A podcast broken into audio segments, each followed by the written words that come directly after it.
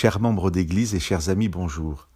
Dans sa lettre aux Galates, au chapitre 5, verset 6, Paul écrit Quant à nous, c'est par l'Esprit que nous attendons de la foi la justice espérée.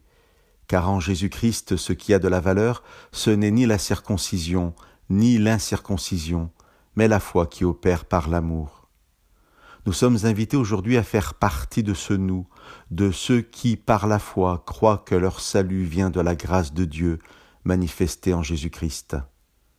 Dans le contexte de cette lettre, Paul interpelle ceux qui pensent devoir se faire circoncire pour pouvoir être sauvés. Moi, Paul, je vous dis que si vous vous faites circoncire, le Christ ne vous servira de rien.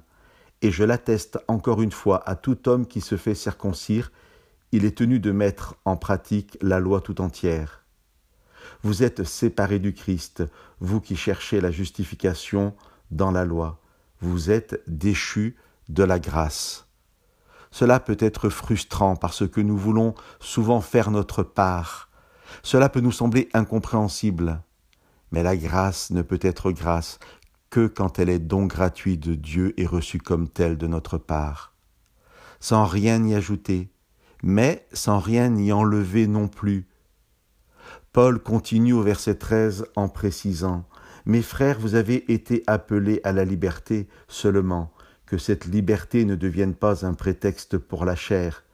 Par amour, faites-vous plutôt esclaves les uns des autres. Alors, chers amis, réécoutons cette extraordinaire révélation donnée par Dieu à Paul.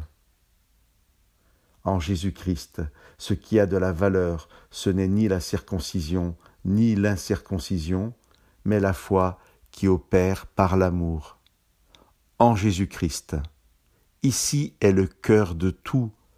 Nous ne pouvons être sauvés qu'en acceptant le don gratuit de la grâce de Dieu, mais nous devons accepter aussi que ce salut se développe en nous par la puissance de transformation de l'Esprit du Christ en nous.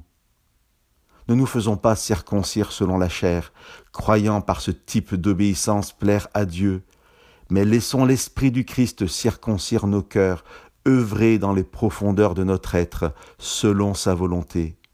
Alors, nous vivrons, par sa grâce, une foi agissant par amour, non pour être sauvés, mais dans la joie du salut gratuit en Jésus-Christ. Que Dieu vous bénisse.